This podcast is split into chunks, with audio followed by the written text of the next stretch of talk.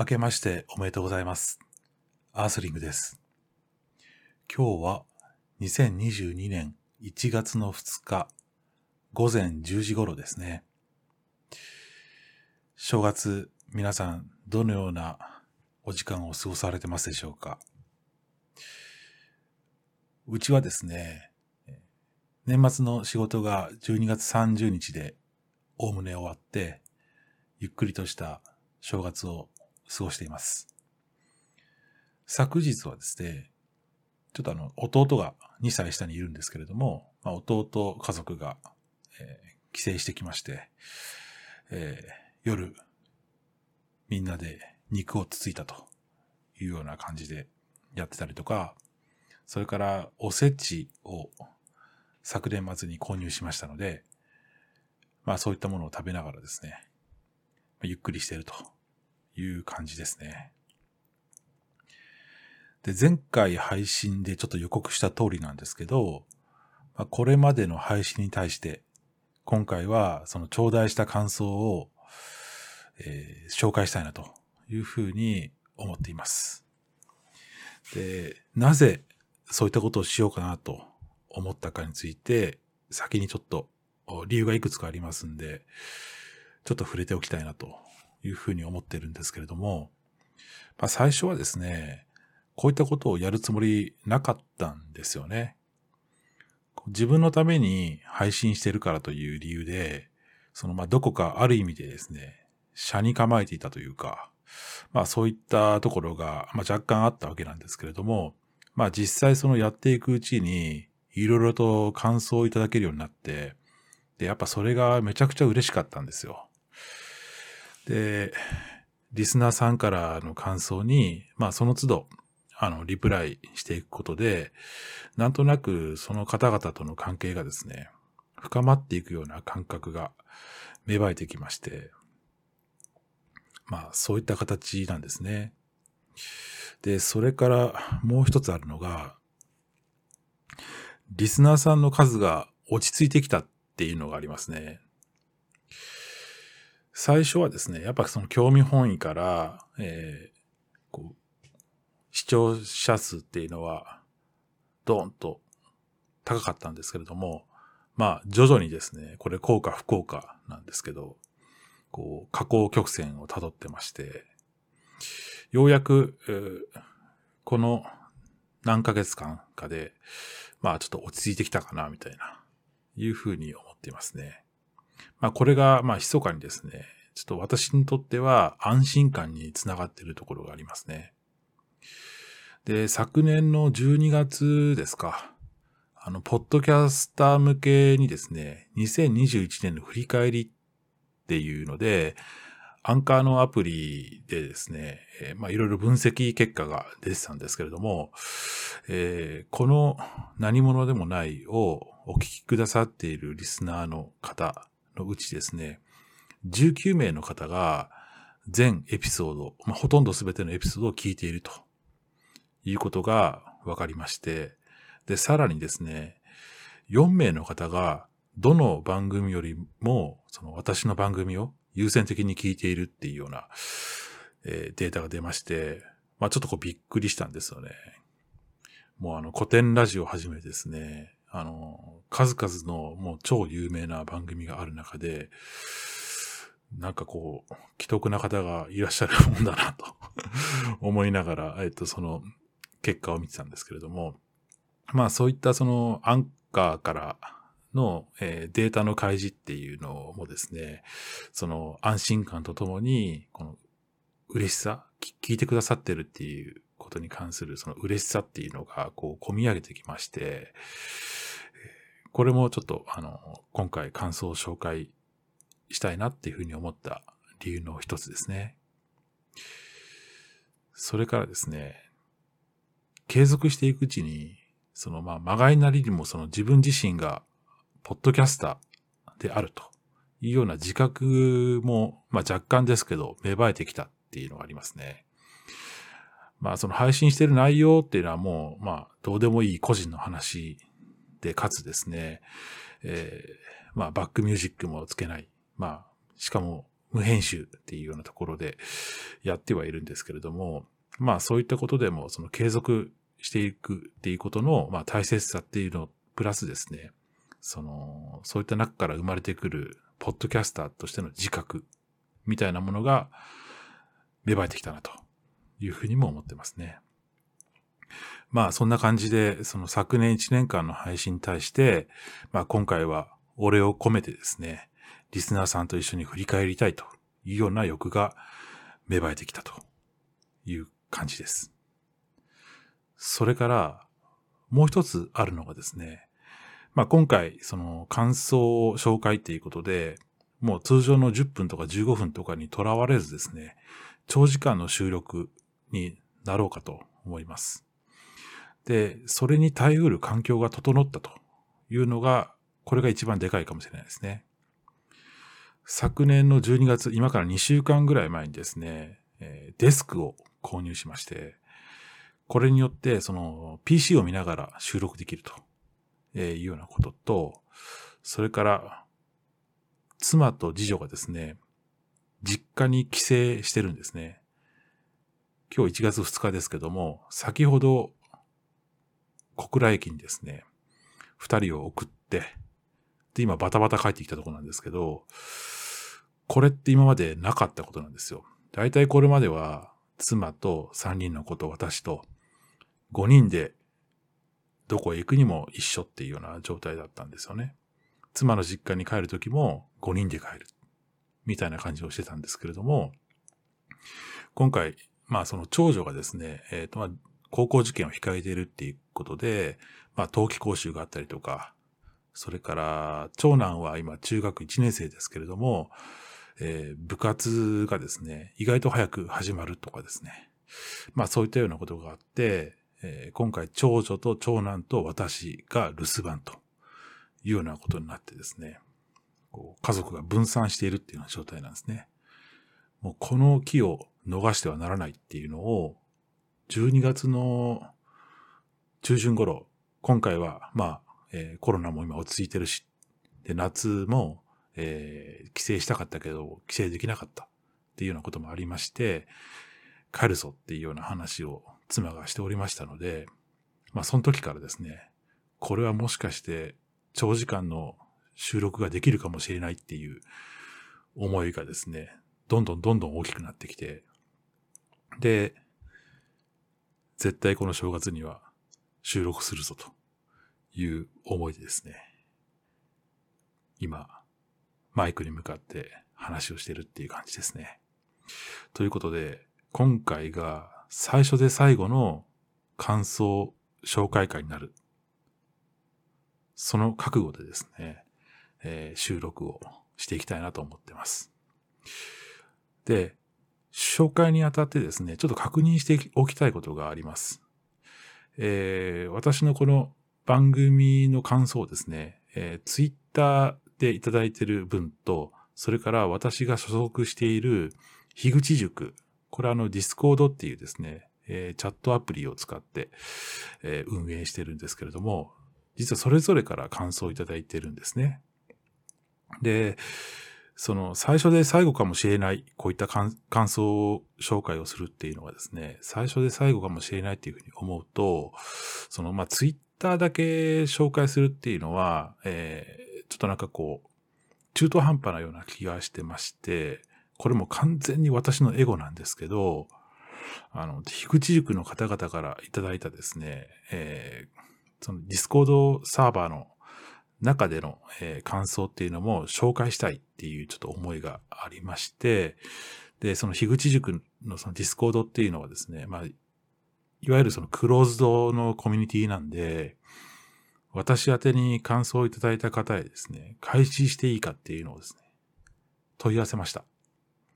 まあそしたらですね、あの、大変ありがたい話で、その全員の方から OK をいただきました。これについて本当ありがとうございます。ということで、えー、今回は Twitter と Discord それぞれそれぞれからいただいた感想を紹介したいなというふうに思ってます。昨年はですね、まあ41話全部で配信したわけなんですけれども、まあさすがにそれすべてを紹介するのは、まあ時間的にちょっと無理があるなっていうふうなことも思ってますんで、まあある程度ですね、ちょっと省略して紹介しないといけないかなと思ってまして、全部紹介してると、そのうち妻が帰ってくる可能性がありますんで、えー、できるだけ短縮して話をしていきたいなというふうに思っています。と言いつつもですね、多分長時間にはなると思いますね。はい。まあ簡単にですね、えー、昨年1年間の振り返りをしたいと思うんですけれども、私はあの農業やってますんで、まあちょっとその話が中心になるかもしれないですけど、昨年はですね、拡大路線から縮小路線へ大きく舵を切った年だったんですね。まあそのこれまではその両親がまあ高齢っていうところもありまして、2年前から男性の従業員を雇用しまして、で、農地を拡大して、えー、野菜の作る面積を増やしたりとかしてですね、えー、従業員に給料を払っていかなければいけないっていうところで、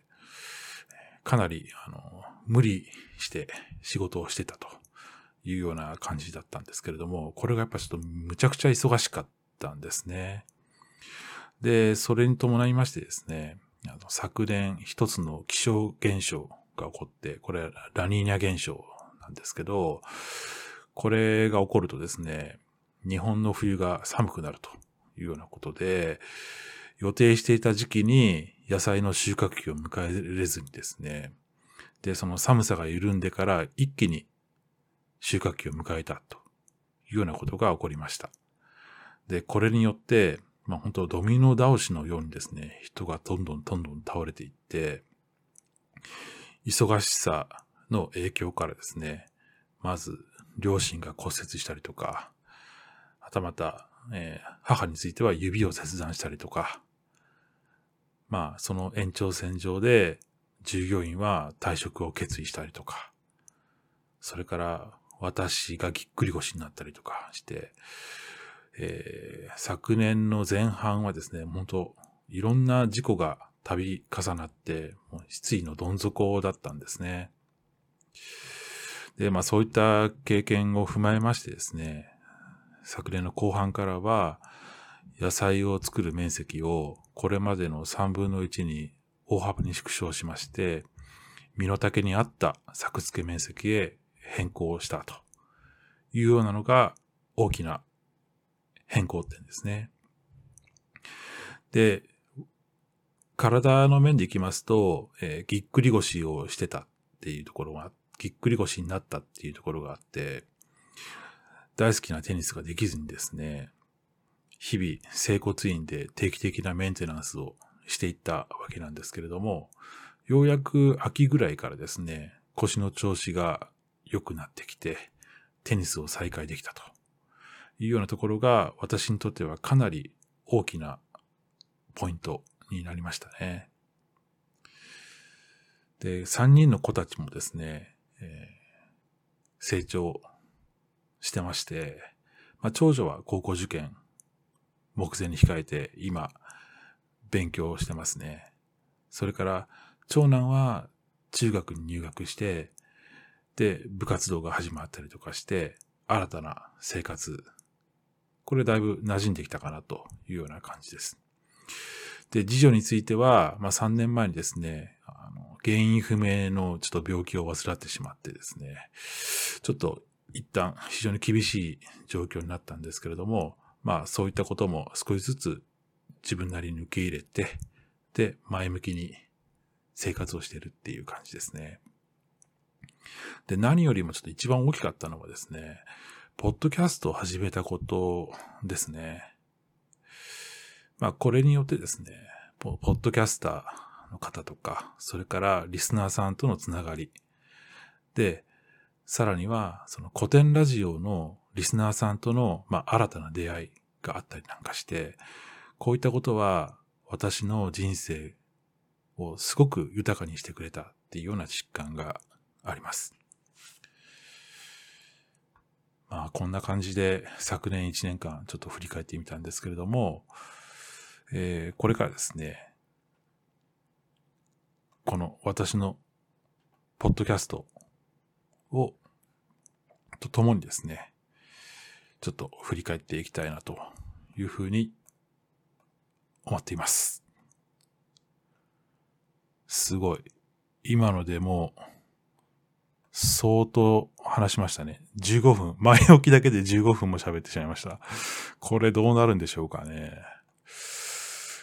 さあ、2時間ぐらい喋るかもしれないですね、今日は。ちょっと、進めていきたいなと思いますけども。えっ、と、昨年、その41回配信したうちですね、えー、特に今その印象に残ったところをピックアップして話をししていきたいなというふうに思うんですけれども、まず、えー、第1回ですね、タイトル名がダチョウ倶楽部的ケーキっていうところでして、これが、えー、記念すべき第1回目の配信になりました。えー、ポッドキャストを配信するきっかけについてお話しした回ですね。この配信する直前にですね、古典ラジオのリスナーさんであるゾウさん、ゾウさん、紫さんと食事会をして、その帰りにですね、収録したというような回ですね。えー、っと、これに対して感想をいただいております。まずツイッターの方では、えー、高ピさんですね。えー、上島さん、わらわらと。自己紹介のタイミングをそこに持ってくるか。上島さん的始まり方からどんな話をしていくのかっていうところで、これが、あの、有名な高ピさんとの初めての出会いというかですね、えー、初めて感想ツイートをいただいたところですね。ありがとうございます。それからですね、スペアジさん。こちらの方は、えー、スペアジアーカイブスっていうポッドキャスト番組をされてまして、えー、すごいんですよね。48時間以内に最新回を上げ続けるっていうところで、今300何回っていう感じで、めちゃめちゃ配信ペースが早いんですけども、そのスペアジさんからいただいております。ついにポッドキャストデビューですね。始めるとなってから実行までが早い。っていうふうにいただいてます。続きまして、えー、あずきさんですね。えー、ゆじいさん紹介で、これゆじいさん、これ本当はもうゆじさんでいいんでしょうけど、まあ一応ですね、ゆじいさんと言いますけど、えー、ゆじいさん紹介でアースリンクさんの番組聞きました。ダチョウ倶楽部ってそういうことね。なぜか Apple Podcast で見つからず Spotify で聞きました。また楽しみな番組が増えた。っていうところでいただいてます。それからポポジさんですね。絶対聞く。絶対に投稿を続けるなよ。続けるなよ。笑。かっこ、お三方の会話の中身がめっちゃ気になるっていうことで。多分これあの、ケビキーラジオのイムさんの絶対聞かないでくださいっていうのをこう、もじってるんでしょうけど、最近ちょっとポポジさん投稿がないんですけど、ちょっと元気かなと思ってますけど。はい。それから、えー、高木優斗さんですね。まあ、カントリーマンラジオで有名。それからあと、寝言屋ラジオですね。配信されています。えー、聞きました。いろんな興奮が伝わってきて、めっちゃポジティブな気持ちになれました。次回楽しみにしていますっていうとこで、あの、高木優斗さんですね、あの、いいかねパレットで、えー、雨の読書会っていうのを主催されてたりとか、最近だとアーツ飛んでるっていうですね、えー、企画を新たに始められたりとかっていうふうに、大変活動的な方ですね。ありがとうございます。それから、つかの間さんですね。つかの間さんは、えー、つかの間の音声というのをスタンド FM でされてますね。聞かせていただきました。安定感のある声で聞きやすいですね。何者でもない人間の音声配信の心地よさって本当いいなと思います。それに最初に気づかせてくれたのは、ゾさんの声任せていこうでした。みんな素敵すぎます。っていうふうにいただいてます。ありがとうございます。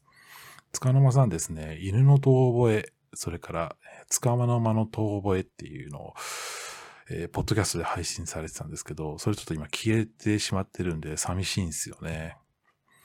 私ね、この中国出張の話とか、あと、帰宅中にですね、イノシシに遭遇した話とかめっちゃ好きなんですけど、またちょっといつかどこかで復活してほしいなっていうふうに思ってますね。それからユジーさん、修行ラジオですね。おはようございます。最高ですっていただいてますね。ありがとうございます。まあ、最初にですね、この音声配信私したいなっていうふうに意識したのはですね、実はこのユージーさんの修行ラジオだったんですよね。えっ、と、昨年、一昨年の12月だったかな。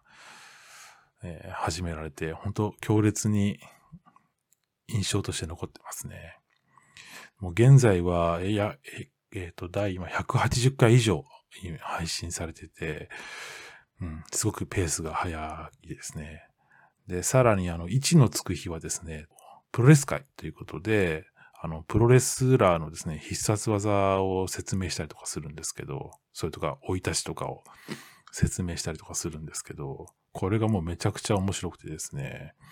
特にその、プロレスラーのその必殺技を説明するときはですね、そのリスナーさんに、その、こういう体制を取ってくれっていうふうにお願いしてくるんですよね うん。これめっちゃ面白いですね 大好きです。それからですね、ゾさんですね。ゾさんはですね、先ほど申し上げた通り、あの、この音声配信を迷ってていた時にですね、背中を押してくれた方のうちの一人ですね。声任せで行こうっていうポッドキャストされてますけど、もう私ヘビーリスナーですね。でそのゾさんからのコメントですね。おはようございます。見事に背中をドロップキックしちゃいましたね。マイク、こちらが参考になります。スマホを手に持って録音できるならそのままでいいですよ。作業しながら録音するならワイヤードがあるかもいい、あ、ワイヤードがあるといいかもしれません。いきなり高価なのは避けた方がいいです。っていうふうにいただいてます。ありがとうございます。えー、それから、イムさんですね。もう、界隈では知らない人はいないと思いますけど、名物番組、ケビキーラジオのパーソナリティですね。えー、イムさんからのコメントです。聞きました。初配信とは思えないくらい喋るのお上手でした。っていうふうにいただいてますね。イムさん、面白いんですよね。私、あの、ケビキーラジオで好きな回がありまして、一つはですね、シャープ19の春の風に期待したっていうやつですね。これちょっと思い出すだけでちょっと笑えてくるんですけど、それから、シャープ21の抜歯っていう回ですね。これもちょっともう、農作業中二つの聞いたんですけど、めっちゃ声で出して笑いましたね。また、配信を楽しみにしています。それから、えー、船江門さんですね。ダークラジオ、それからダークミュージックラジオっていう二つの番組を配信されています。お声素敵です。早速登録させていただきました。っていう風に書いてくださってますね。いや、ほんと、船山さんこそですね、声がめちゃめちゃ素敵でですね、もう、重低音っていうか、こう、低い、渋い声で喋られるんですけれども、その話す内容にですね、ちょいちょい、こう、エロネタ挟んでくるんですよね。これがまた面白くてですね、もう本当欠かさず聞いているポッドキャスト番組ですね。最近ですと、あの、新型大人ウイルスの、あの、懺悔の回ですか。あの、マネーロンダリングの回、あれはもうめちゃくちゃ笑いましたね。はい。こういう感じでいただいてますね。引き続きこちらも聞かせていただきたいなと思ってます。それからですね、みたらしさんですね。実はですね、みたらしさんとは、えっ、と、今から1年前に、えっ、と、古典ラジオのあの、オープンな方のオフ会でですね、約300名近い方が参加された時、その時に、あの、ブレイクアウトルームで、偶然ですね、ご一緒になったんですよ。ご一緒したんですよ。このみたらしさんとですね。で、今、あの、シンガポールにお住まいで、あの、まあその時もちらっと話したんですけど、まあ、牛を忘れるの、まあ大ファンだということで、まあそのうちのラジオが始まって、まあ、まあ当然ながらのラジオも聞かれてるみたいですけれども、まあ、みたらしさんと実は、あの、一年前に顔をお合わせしたことがあるというようなことで、まあ、これからね、あの、みたらしさんも、なんか、音声、音声配信をやろうとされているみたいなんで、あの、楽しみにしていますね。で、そんなみたらしさんからのコメントですね。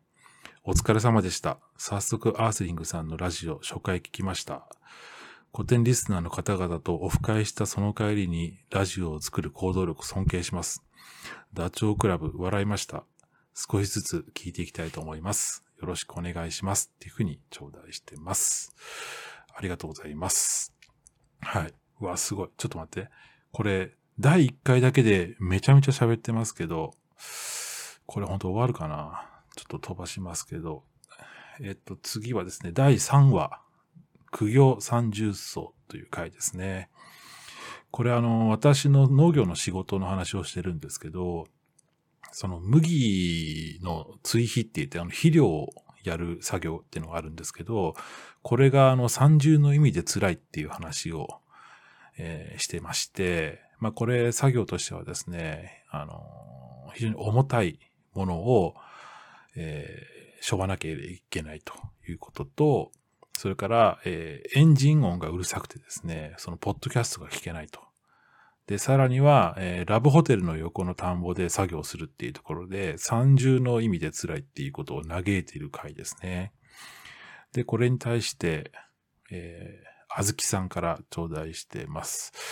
えー、思っても見ない状況下でラー麦が育てられていることを知りました。ラーメン用小麦の存在も初めて知りました。テニスよりキャベツの収穫の方が腰に来そうですが、お大事にしてください。テニス再開できますように、かっこ、録音状況を想像して笑ってしまいました。これ私あの、ゾさんに習って、あの、部屋で毛布にくるまって収録したんですよね。まあ多分そのことを言及してくれたんだと思いますけども。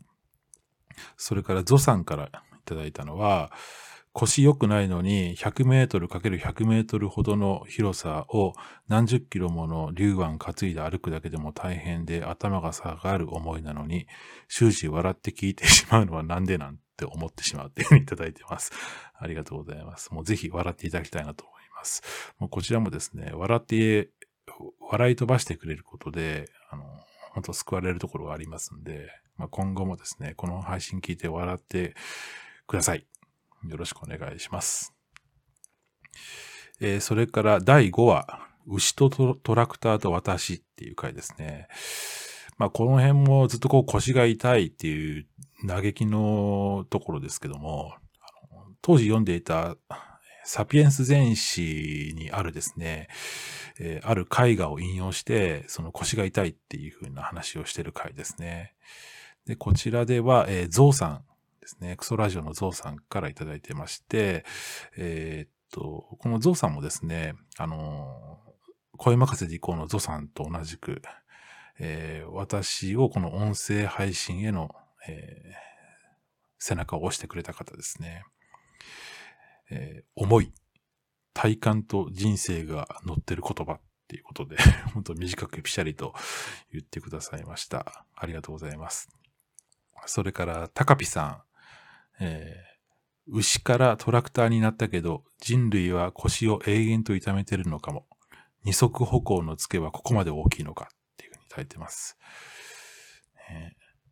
この高ピさんのツイートに反応してくれた方がですね、そのツイッター上で、この腰痛対策のこの tips をですね、書き込んでくれてまして、これがかなりの人数の方が書いてくださったんですよね。で、それをですね、あの、リスナーコミュニティ、古典ラジオのリスナーコミュニティの方でも、そのディスコードで投げたっていうふうにおっしゃってまして、で、そこでもちょっと反応があったっていうふうに聞いてますね。これ私、あの、ブックマークしてます。あの、折しに触れて、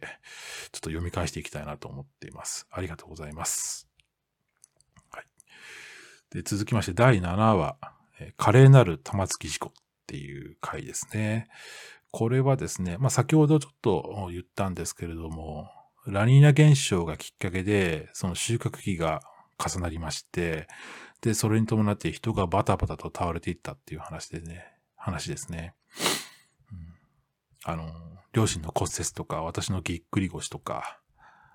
それから従業員が、えー、退職を決意したとか、まあそういった話でしたね。で、これに対して高飛さんからまず、えー、ドミノ倒しのような連鎖で結局は自分の生き方を考えさせられるっていう感じで。本当高飛さんの言葉のチョイスが私めちゃくちゃ好きなんですけど、いただいてますね。それから、あずきさんから、えー、収穫が重なり、ご両親が相次いで怪我されたりと、重なるときは一度に重なるものなんですね。農家の方のリアルな大変さを聞くのは初めてなので、本当に人手不足なんだなと知りました。パワーアシストとかあると少しは助かるんだろうかっていただいてます。それから、えー、シュウさん、シュウの話すラジオのシュウさんですね。えー、急にシュウの話すラジオと手放すのワードが出てきて焦りました。これ確かあの、なんだっけな、と土地土地に線を引いてるっていうような話をちょっと嘆いたりとかしたのかなと思うんですけど、うん。えっ、ー、と、土地は本来誰のものでもないっていう言葉は、ネイティブアメリカンの考え方で、それを思い出させてくれたのは、クレイジー報酬の名付け親、イムさんなので、何かあったらイムさんへっていうふうに書いてますね。まあ、その周さんもですね、その新たな道を模索中っていうところを、あの、週の話すラジオで、えー、ずっと拝聴して聞いてまして、え、昨年末で仕事を辞めて、ちょっと新しい生活に入るというようなことで、えー、動きが出ておりますね。あの、引き続き拝聴していきたいなと思います。はい、ありがとうございます。まあ、そんな感じですね。えっ、ー、と、第7話まで行ったのかな。で、まあ、第8話和太鼓、第9話、ポッドキャスト、ポッドキャストと音楽の狭間でっていうのを挟んでですね、配信していた頃にですね、このタイミングで樋口塾に入塾するということになりました。これ、えっと、私ですね、えっと、朝、結構早い段階で目が覚めて、で、あの、ツイッター見たらですね、えっと、あやなるさんからですね、DM をいただいてたんですよね。で、それこう見るとですね、えっと、まあ、樋口塾、音声配信されてるようですね、と、樋口塾、もしよかったら入りませんか？っていうことでお誘いいただきまして、夜中の2時か3時くらいだと思うんですけど、もう嬉しすぎてですね、ちょっとそこから朝まで寝られなかったですね。それですぐに入塾させていただいたということで、もう、あやなるさん、本当にありがとうございました。はい。で、えー、その続きなんですけども、第10話ですね。えー、これが、えーと、農家バンドと岐阜という、えー、タイトルですね。この頃ですね、ちょうどあの、農系ポッドキャスター、まあ、農家の種のつるちゃんとか、それから、えー、お味噌汁ラジオの、まあ、シナヤンさんとかが仕掛け人となってですね、あの、TOKIO の Love You Only っていう曲を、まあ、全国の農家5名でリモートで収録して、ツイッターで拡散するっていうことをされてまして、まあ、この、これにめちゃくちゃ感動したっていう話に合わせてですね、えっ、ー、と、妻の父親、まあ私からすれば義父なんですけども、義父が、えー、私の妻が生まれた時にですね、作詞作曲した曲っていうのを、えー、ちょっと紹介したっていう回でしたね。はい。で、この時にいただいた感想は、えー、ツイッターでは高飛さんから、えー、お父さんの子供たち、そして孫たち一人一人への歌のプレゼントに目から汗が出そうになるっていうことで、あの、私はもう汗が出まくってました。それから、えっと、高木優斗さんからですね、何者でもない好きなんです。地に足がついた何者でもない父親のお話。僕は僕自身が二人の子供の父親として、僕自身が何者でもないものとして、アースリングさんの話を聞いていて、言葉が染み入ってる感覚があります。いただいてますね。ありがとうございます。あの、高木優斗さん、あの、よく私のことを地、地に足がついてるっていうふうにおっしゃってくださるんですけど、あの、全然地に足ついてないんですよね。もういつもあの、ふわふわふわふわしてますんで、ちょっとその辺はですね、本当に、あの、地に足をつけていけるようにやっていきたいなっていうふうに思ってます。はい。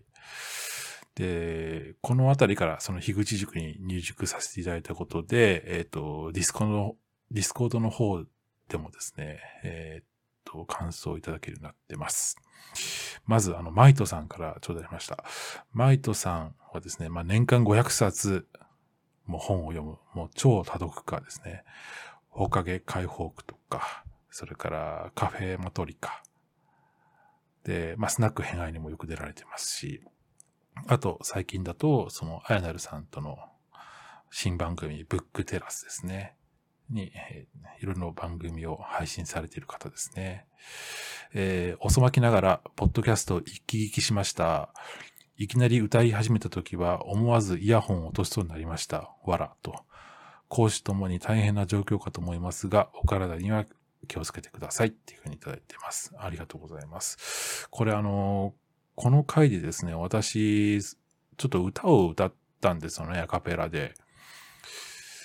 で、ちょっと恥ずかしいなと思ったんですけど、もう、エイヤーで歌っちゃったんですけど、なんか、これがですね、あの、先ほど言ったそのシナヤンさんに見つけられてですね、見つかっちゃって、で、感想を あのこ、なんていうのかな、ツイッター、ツイッターで感想をおっしゃってくれたくれたんですよね。だから、この回だけなんかこう爆上げしてて、視聴回数が。なんか、すごくあれでしたね。恥ずかしかったっていう記憶がありますね。それから、ラッキーさんですね。石垣ラジオと、それから、春沢のつぶやきっていう二つの番組を配信されてますね。えー、石垣島のパイン農家さん、あとかぼちゃも作ってらっしゃいますね。えー、からのコメントです、えー、全部聞いちゃいました。日韓問題気になりますよね。これあの、第2回の配信で話をしたやつですね。はい。あとは、えー、小麦の畑の隣がラブホっていうのはちょっと面白かった。そりゃ気になりますわ。農業の話は僕的にはとても面白いです。繁忙期に限ってのトラブルはあるあるですが、あまりにも不幸が重なりすぎているので、お払いした方がいいんじゃないかと思ってしまいました。っていうふうにいただいています。ありがとうございます。私、ラッキーさんの番組で、あの、パインの栽培期間が2年間あるっていうのをちょっと知ったんですよね。これ多分管理相当大変だろうなと思って、特にね、あの、沖縄だとあの、台風がバンバン来ますんで、うん、相当厳しい環境でやってらっしゃるんだな、というふうに思ってますね。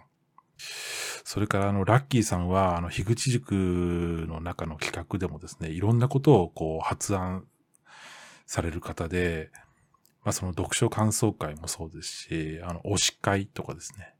あと最近だと、あの、お隣の音っていう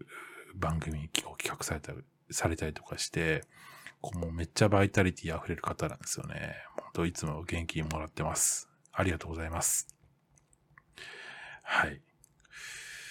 えー、っと、それからですね、次が、えー、第11話から第13話まで、えー、悲劇の中の奇跡。これが1、2、3っていう風についてるんですけれども、これはですね、えっと、私の娘の話なんですよね。えー、今、中、あ、じゃ小4になる、次女なんですけど、彼女が3年前、小学校1年生の時にですね、えー、原因不明で、かつその治療方法がまだ見つかっていないっていうような奇病にかかってしまったっていう話でして、えっ、と、病名がですね、急性弛緩性脊髄炎っていう病気で、まあこれにちょっとかかってしまったと。で、まあ結果ですね、えっ、と、左腕に麻痺が残るような形になってしまって、僧帽筋っていう神経、僧帽筋っていう筋肉を走に走っている神経がですね、ちょっともう死んでしまったんですよね。なんかその右に比べると左の力っていうのはまあ50%ぐらいしか出ないというのは、えー、現在でも継続してるんですけれども、その代償機能を使って、えー、なんとか、あの、腕をですね、上に上げることまではできたっていうところで、まあこのリハビリの効果というか、まあそういったのがあったんですよね。で、この話を、まあ、いつかどこかでしたいなっていうふうに思ってたんですけれども、まあ、このタイミングでしたっていうのもですね、その先ほど言った第10話の話の、この農家バンドと岐阜っていうのが、そのシナヤンさんの、そのおかげか、だと思うんですけれども、あの、再生回数がドーンと伸びたんで、あ、もしかしたらこのタイミングでこの話したら、より多くの人が聞いてくださるかもしれないと。で、特にその、小さなお子さんがいらっしゃるご家庭とかの方が、そのリスナーさんになってくれたら、うん、なんか少し役に立つかもしれないなっていう思いで、この回をこのタイミングで配信したっていう記憶がありますね。まあ結果的にはですね、あの、全然聞かれないっていう 全然聞かれてないんですね、この回は。うん、なんか通常に戻ったって感じですね。はい。まあ、それはそれでいいかなっていうふうには思ってますけども。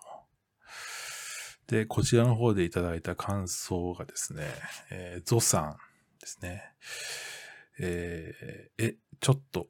ものすごく心配になる終わり方で気持ちの整理がつかない。過ぎたこととはいえ、タイトルに希望を託したいっていうふうにいただいています。それから、えー、みちさんですね。えー、みちさんはですね、えっ、と、そう、この時初めて、その、出会ったというか、朝起きると、そのみちさんからフォローしてくれてたっていうのをちょっと非常に覚えてますね。うん。なんか、感想のツイートをしてくれたのがめちゃくちゃ嬉しくて、うん。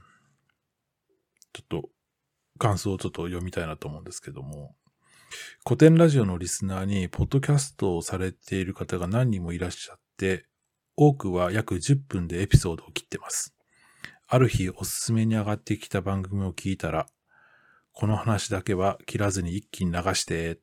ていうものがありました。お嬢さんのその後が気になって仕方がないです。っていうふうにいただきました。ありがとうございます。えっと、実はですね、これあの、3回に分けて、それぞれ10分、10分、10分っていう感じで、えっと、配信していったんですけれども、まあ、今も昔もですね、私が自宅で収録するときっていうのは、妻がお風呂に入ったタイミング、この10分か15分の間しかありませんので、えー、一回配信したら、もうその日の配信はできないっていうような環境なんですね。まあその中でですね、ちょっと途中で切ってしまったんで、ちょっとこう気持ちが悪かった と思いますけれども、うん。こうやってコメントいただいて本当嬉しかったです。ありがとうございます。次女はですね、まあ先ほど言った通り、あの、まあ相変わらずの状態ではありますけれども、あの、元気で前向きでやってます。まあ引き続きですね、あの、見守っていきたいなっていうふうに思ってます。それから、えー、っと、この、悲劇の中の奇跡第2、2番目かな ?2 回目の文でいただいているのが、えー、モムさんですね。えっ、ー、と、こちらの方はですね、あの、新聞のちぎり絵が素晴らしいんですよね。なんかこう、めちゃくちゃやっぱりこう、アーティスティックというかですね、そういう絵をよくツイッターに上げてらっしゃって、あの、いつも楽しみに拝見しています。モムさんからいただいたえー、感想ですね。まあ、今回も次回へ続く気になる展開ですっていうふうにいただいてました。ありがとうございます。それからですね、えっと、高ピさんですね。えー、次女が自分の病気にそれほど悲観していないようなので、さらに安心。代償機能である、代償機能である程度の回復も見込めてきたと、お医者さんに感謝。人体の不思議。親御さんにとっては奇跡の重なり。いただいてますね。ありがとうございます。それから、高木優斗さん。何者でもない、ほっとしました。巡り合わせによって最善の方法が取られたことに僕は不思議な力を感じた。それはおそらくアースリングさんがいろいろな情報や出来事や縁に敏感であったからだと感じたって素敵な感想ありがとうございます。それから、あずきさんですね。3回目の配信待っていました。良い方向に向かって本当に良かったです。娘さんのリハビリの頑張りとご家族の協力があってこそですが、代わりの筋肉が働くようになるとは奇跡的ですね。入院中は DVD や売店のプリンを楽しんだというところでほっとしました。ますね。実はですね、あの、最初別の病院に間違えて行ってしまったんですけど、なんかこう直感的にちょっとここじゃないっていうふうに判断しまして、で、えー、今の病院に変えたんですね。そしたら、この難病を経験された先生が、えー、いらっしゃったっていう、まあ、この辺もちょっと奇跡的なものを感じた時ですね。ありがとうございます。で、それからゾさんから頂戴しました。日常の生活を送れるまでに回復して本当に良かったですね。お医者さんたちの判断力、アースリングさんご家族の行動力で起こした奇跡だったんじゃないでしょうか。いやー、本当ありがとうございます。それから、えー、モさんですね。えー、モさん、毎日お祝いしよう。ですね。それから、あの、ツイッターに住んでるって 本人おっしゃってますけども、めっちゃ好きですね。元気もらってますね。はい。で、そんなモさんからのコメントですね。ランドセルが背負えるようになってよかった。和太鼓を元気に楽しそうに叩いているお嬢様の姿を想像しています。私も気候を出せる治療家さんたちにお世話になってきました。人の体は本当に不思議です。アーズイングさんも出せるかもしれませんよっていうことで、まあ、この時にもちょっとコメントしたんですけど、私から出せるのはですね、加齢臭しかありませんみたいな話をした記憶がありますね。はい。で、それから、えー、続きまして、ディスコードの方でいただいたのは、エルファンさんですね。旅の話、それからっていう、あの、ポッドキャスト番組されてますけれども、あの、アナログ時代の旅の話がこれ面白いんですよね。でそんなエルファンさんからいただきました。第11話から13話聞きました。大変でしたね。僕も中学の頃、ちょっと危ない時がありました。少しずつ無理なく健康な体になることを祈ってますっていうふうにいただいています。エルファンさんとはですね、えっ、ー、と、樋口区のオフ会の、そのブレイクアウトルームでご一緒させていただいたことがありまして、で、その時にですね、本の話になったんですよね。で、おすすめの本ありませんか？みたいな話になって、で、その時にエルファンさんから教えていただいた熱源っていう本なんですけど、これあの、カラフトアイヌ民族の話でして、これ、めちゃくちゃ面白かったですね。まあ面白いっていうか、まあいわゆるその国民国家にこう蹂躙されていく少数の狩猟採集民族の話なんですけど、うん、あの、大変興味深く読ませていただきましたね。あと、ありがとうございます。それから、ラッキーさんですね。え娘さん、とりあえず最悪の結果にならなくてよかったです。自分のことならともかく、お子さんのことだと気が気じゃなかったんでしょうね。皆さんいろいろあるんですよね。それをシェアできるのはいいなって思いました。ってことで、まあ本当そうなんですね。こういったことが、まあ、音声配信の魅力かなっていうふうにも思ってるんですけども、まあそのね、人間生きていると、こう、ポジティブなことばっかりじゃないですからね。やっぱそのネガティブなことも、まあ、あえてこうやって音声に乗せて発信してもいいかなっていうふうにも思っていますね。ありがとうございます。はい。えー、続きまして第14話ですね。もっと動物的になりたいっていうところで、えー、これ私が大好きなポッドキャスト番組のラジオの、えっ、ー、と、ムロさんとカエさんがですね、えー、ドラえもんとのび太、ドラえもん、のび太と鉄人兵団かなその映画の話をされてまして、で、まあ、この、のラジオが面白いっていう話とですね、で、なぜか、えー、その話と、この今、うちで起こっているこの炊きたてのご飯が食べたいっていう、この私の個人的欲求が、なぜか、えー、リンクしてしまったっていう話をした回ですね。はい。で、これに、えっ、ー、と、反応していただいたのが、えー、ゆじいさんですね。えー、我が家は炊きたてのご飯は、えー、仏壇と神棚でしたと。子供の頃、下げた物販機の形をしたご飯は、これは残したものか、吐き出したものか、と考え、とか考えたりしたことがありました。のラジオ教えていただいてありがとうございます。震えるほど面白いです。ですね。それから、あずきさん。アースリングさんおすすめののラジオ、ドビタと鉄人兵団を見た兄弟の話。幼い男の子が、そんな哲学的な話をしてるなんて賢すぎる。映画見てみたくなりました。紹介ありがとうございます。っていうふうにいただいてます。いや、まさかですね、その私の配信で、のラジオの配信に気づくとはちょっと思ってもなかったんですね。ちょっとこれは、えー、貢献したぞっていうふうにちょっと思っていますね。はい。それから、高ピさんですね。えー、かまどの神様に炊きたての白米の湯気をお供えしてから我々の口に、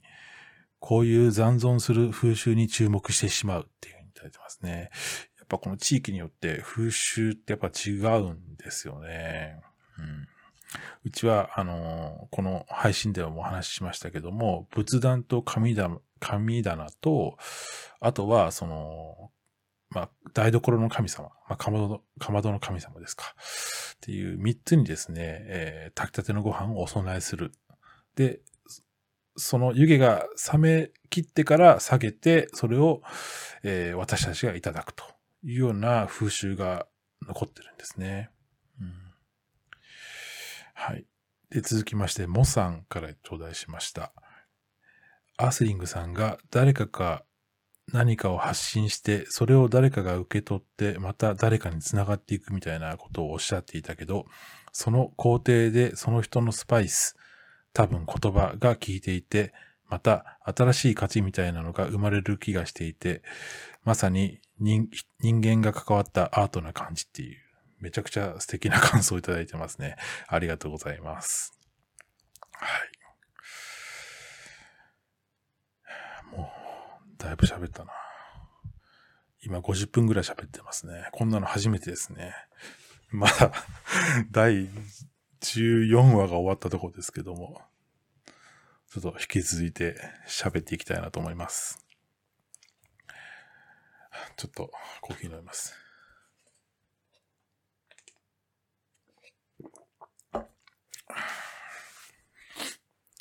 はい。で、続きまして、えー、第15話、あ、な世界の美貌録っていうことで、こちらはあれですね、古典ラジオの番外編で、青柳さんがゲストとして出られた回ですね。あの、ヤンキー話でめちゃくちゃ笑わせてもらった回ですけども、その、それに感化されまして、ちょっとこう昔を思い出した、えー、私が見てきたヤンキー話をしていますね。で、この回でも感想を頂戴してまして、えー、っと、まず、高ピさんですね。えー、つのお財布を持って靴下の中に紙幣を隠す。安定の不条理感ですね。昔のことだから今はっていうふうにいただいてますね。それから、えー、ユジーさん、えー、リアルろくでなしブルース。きっちり統制されていた世界。密かに歴史へ。コンビニ内。とても学びになりました。ありがとうございます。それから、つかの間さんですね。えー、中学の時は割と悪い風評が立ったうちの中学、かっこ栃木ですけど、筑豊に比べると可愛いもんだった。ニューヨークヤンキースの選手が、あ、あって言ってる光景を思い浮かべてしまいました。それからゾさん、筑豊ヤンキー列伝。漫画やドラマの世界がリアルにあった。それを歴史に紐づけるとは。僕らのところでは、どの中学にも各クラス、ジョジョの東方丈介みたいな髪型の子が数人いる程度でしたね。いただいてます。それから、船井門さんですね。カツアゲ時のジャンプしてみろってファンタジーかと思っていたら本当にあるもんなんですね。現代だとペイペイ残高見せてみろとかなんですかねっていただいてますね。それからモさんですね。ナンバープレートの危険度ランキング知りませんでした。カツアゲ、ボンタン、単乱、お礼参りなどのヤング、ヤン用語を丁寧に敬語でご説明いただき、勉強になりました。わら。っていただいてます。ありがとうございます。皆さん。うん。まあ私自身はですね、そのヤンキーではなかったんですけれども、ただ、そのやっぱ中学生の時には、周りがそういった人たちが多かったんで、こうなんとなくですね、こう、自らを強く見せないとやられるっていうような危機感があったような気がしてますね。うん。まあ、これが、まあ、もしかしたらその、私がまとう鎧とですね、相関関係にあったかどうかってはちょっとわからないんですけど、なんかそんなことを思ったりしますね。で先日ですね、あの、中1になる息子が、えっ、ー、と、友達とですね、電車に乗って映画を見に行くっていうようなことがありまして、まあ、その時にこの話をちょっと思い出してですね、あの、カツアゲ対策をちょっと丁寧に指南したんですけども、そんなのよ、もう昔の時代やろう、みたいなことを息子は言ってましたけども、まあ結果的にはですね、特に何事もなく、まあ帰宅してきたんで、まあ良かったんですけど、まあちょっとこれ一回だけではね、測れないですけど、これが果たしてその地域的なものなのか、それとも全時代的なものなのかっていうのはちょっとまだ、いまいちちょっとこう、つかめてないようなところはありますね。うん。そそれから、えー、っと、第16話、分身がいた。第17話、二毛作とビールをちょっと飛ばして、えー、第18話ですね。ブーメラン的地獄っていうタイトルで配信しています。これはですね、ちょっと私の恥ずかしい体験なんですけど、あの、中学時代にですね、ちょっと経験した恥ずかしめの話をしていますね。まあ、女の子から、えー、ラブレターをもらったんですけども、それに対してちょっと英語でですね、えー、返信しちゃったんですよね。I like you, but I don't love you っていうことで、英語で返事を書いたところですね、あの、その女の子に意味が伝わらずに、英語の先生に聞きに行くっていうような ことが起こってまして、本当もう自爆した感じですけども、まあこの話ですね。はい。これについてちょっとツイッターでいただいてる感想は、えっ、ー、と、高ピさんから、えー、モテてええやんな話から大事故に発展。昇進と地獄と笑いをそれぞれに。で、あっさり話を締めて終わるって 書いてくださってます。ありがとうございます。それから、つかの間さんですね。返事は特に気持ち悪くないと思いましたけど、その後の展開はちょっと、公開するなんてひどひどすぎますね。で、高木優斗さん、えー、おはようございます。朝からほろ苦く甘酸っぱいエピソードで笑わせてもらいました。ですね。本当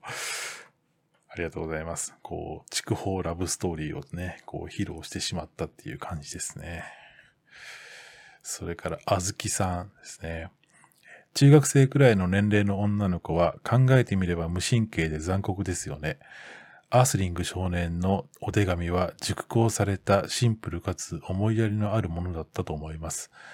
何にも悪くないのに気の毒な。わらと。なんか小説のワンシーンみたいでした。ありがとうございます。それから、イムさんですね。アースリングさんの微笑ましいエピソード。本人からしたらたまったもんじゃないでしょうけど、似たって書いてますね。これ、あれなんですよね。その、英語の先生まで、まで、その手紙が回って、で、その後受けた英語の授業で、授業中にその先生が私を見てですね、似たって笑ったんですよね。多分それをこう、もじってくれたんだと思いますけど、ありがとうございます。はい。それから、加藤さんですね。加藤さんはですね、あの実は初めてですね、あの、古典ラジオリスナーさんの中で繋がった方でして、で、まあ、北海道にお住まいの方ですね。最近、あの、教員試験に合格されたっていうことで、あの、ツイッターに上げてらっしゃいましたけども、いや本当、加藤さん、本当、おめでとうございます。ね、本当こう、努力と夢が叶ったなっていう感じですよね。今年の4月から、ね、小学校の先生になられるということで、うん、本当におめでとうございます。でそんな加藤さんから、えー、いただいたコメントですね。素敵なラブレターの返事。先生の配慮のなさ。何者でもないっていうふうにいただいてますね。ありがとうございます。これ私ですね、それにちょっと、えー、返信させていただいてるんですけども、えー、素敵なラブレターへのキモい返事、配慮したつもりがかえって爆死、何者でもないっていう風に返信させていただきました。ありがとうございます。それから、えっ、ー、と、シージャさんですね。えー、オランダ在住で、えー、シージャのテーブルトークっていう番組をされています。で、この、えー、シージャさんの番組の中で、えっ、ー、と、樋口区のですね、企画の推し会としてですね、えー、選んでくださってるんですよね、この回を。ちょっとコメント、えー、読ませさせていただきます。えー、推し会選ぶの難航、あれこれ聞かせていただき、改めて皆さんの魅力を感じる。とりあえず、オランダからギリギリ20日ってことで、アップの参戦は、サイコパスのラジオ、毎日お祝いしよう。何者でもないっていうことで、えー、上水ゆきさんのサイコパスのラジオ、それからモさんの毎日お祝いしようと一緒にですね、この何者でもないの第18話、ブーメラン的地獄を、えー、入れてくださってるんですよね。で、この番組の中でですね、あの、シージャさん、あの、ようやったよっていうふうにこう褒めてくださってますんで、まあ、それだけでも私救われたかなっていうふうに思っています。シージャさん、本当ありがとうございました。はい。えー、続きまして、第19話、切り傷からの学びというタイトルですね。これはですね、私の母が指を切断した話です。えー、っと、まあ、その泥のついた包丁で指を切ってしまってですね、えー、っと、結果的には、えー、ちょっと指が壊死してしまって、切断せざるを得なかったっていう話をしました。うん。で、まあ当時はですね、そのコロナがどんどんどんどん拡大していった時期でもありましたので、その、病院に連れて行ったんですけれども、熱が出てたんで、コロナを疑われてですね、で、病院をたらい回しにされたっていう、ちょっと苦い思い出ですね。で、まあその、こういった最近のその流れとして、その家庭菜園をされてる方が、えー、まあ増えてますので、まあそういった方々に向けてですね、ちょっとお伝えしたかったっていうような思いから今回配信をしたという回でしたね。はい。これでいただいている感想ですね。高ピさん、えー、お母さんの怪我、この流行り病の影響でひどい目に。ただ、その天気があり、保険に加入して助かった面もあるようですので、家福はあざなえる生のごとし、との、っていただいてますね。やっぱ高ピさん、やっぱこういう言葉がですね、パッと出てくるのって、やっぱこうすごいなっていうか、うん。やっぱこう、多読家さんならではなのかなっていうふうに思ったりしますけど、うん。ありがとうございます。それから、高木優斗さんから頂戴してます。Spotify でポッドキャストを聞いています。超相対性理論でめちゃくちゃ置いていかれた後の何者でもない。ほっとしました。地に足をつけ、家族と周りの人たちと一緒に農業をしている姿に勇気づけられます。怪我大丈夫ですが、潤っていてよかった。わらわらと。ただいてます。ちょっとですね、これちょっと物申したいんですけども、この超相対性理論の後に、この私の番組を聞くっていうこの順番はですね、ちょっといただけないかなっていうふうに思ってますね。せめて逆であってほしいというふうに思ってますし、あと、えっ、ー、と、相変わらず私、地に足はついていませんので、そのあたりもちょっとご了承いただければなというふうに思っていますね。ありがとうございます。それから、あずきさんですね。これ実はですね、ちょっとあずきさんを意識して、この回配信したんですよね。あの、農家の種ってあの、つるちゃんとコッティさん配信されている番組ありますけど、あれで、あの、ダーチャ、あの、ロシアのですね、えっ、ー、と、まあ、家庭菜園ですか。まあ、その話を取り上げてたのを確かね、なんかで知ったんですね。あずきさんが家庭菜園をしてるっていうのをちょっと知っててですね。まあそういったこともちょっと意識して実はこの回配信したっていうのがありまして、まあそんなあずきさんからのコメントですね。えっと、家庭菜園や草取りでしょっちゅう土を掘り返してますが気をつけたいと思いますっていうふうに、まあ、あの、おっしゃっていただいたんで、まあちょっと配信してよかったなっていうふうに思っています。ありがとうございます。それからですね、みそさんですね、えー、無題なんですっていうポッドキャストと、それから上司の方とされている上司と部下のラジオっていうこの2本配信されてますね。えっ、ー、と、ちょっと読み上げますね。シュウさんに勧められて聞き始めましたけど、とても落ち着いていて聞きやすい声と、その反面、エキサイティングな話で全部聞いちゃいました。急性弛緩性麻痺の話と、母上様の指の切断の話はとても心苦しくなりました。I like you, but I don't love you は申し訳ないけど笑いましたっていうふうにいただいています。ありがとうございます。みそさんですね、あの、歴史全般にめちゃくちゃお詳しいんですよね。特に中国史がすごくお詳しくてですね、うん、すごいですね、本当に。で、最近ですと、あの、新型大人ウイルスの懺悔会で、これまためちゃくちゃ面白い話で懺悔されてましたけども、はい。また新しい懺悔をですね、楽しみにしたいなというふうに思っています。はい。で、えー、第20話、えー、帰りとかクーリーとかっていうところはちょっと飛ばしてですね、えー、っと、とりあえずちょっと前半、もうだいぶ喋ってますんで、一旦ここで、えー、終わりたいなと思います。次回後編で話を引き続きしていきたいなと思います。ありがとうございます。失礼します。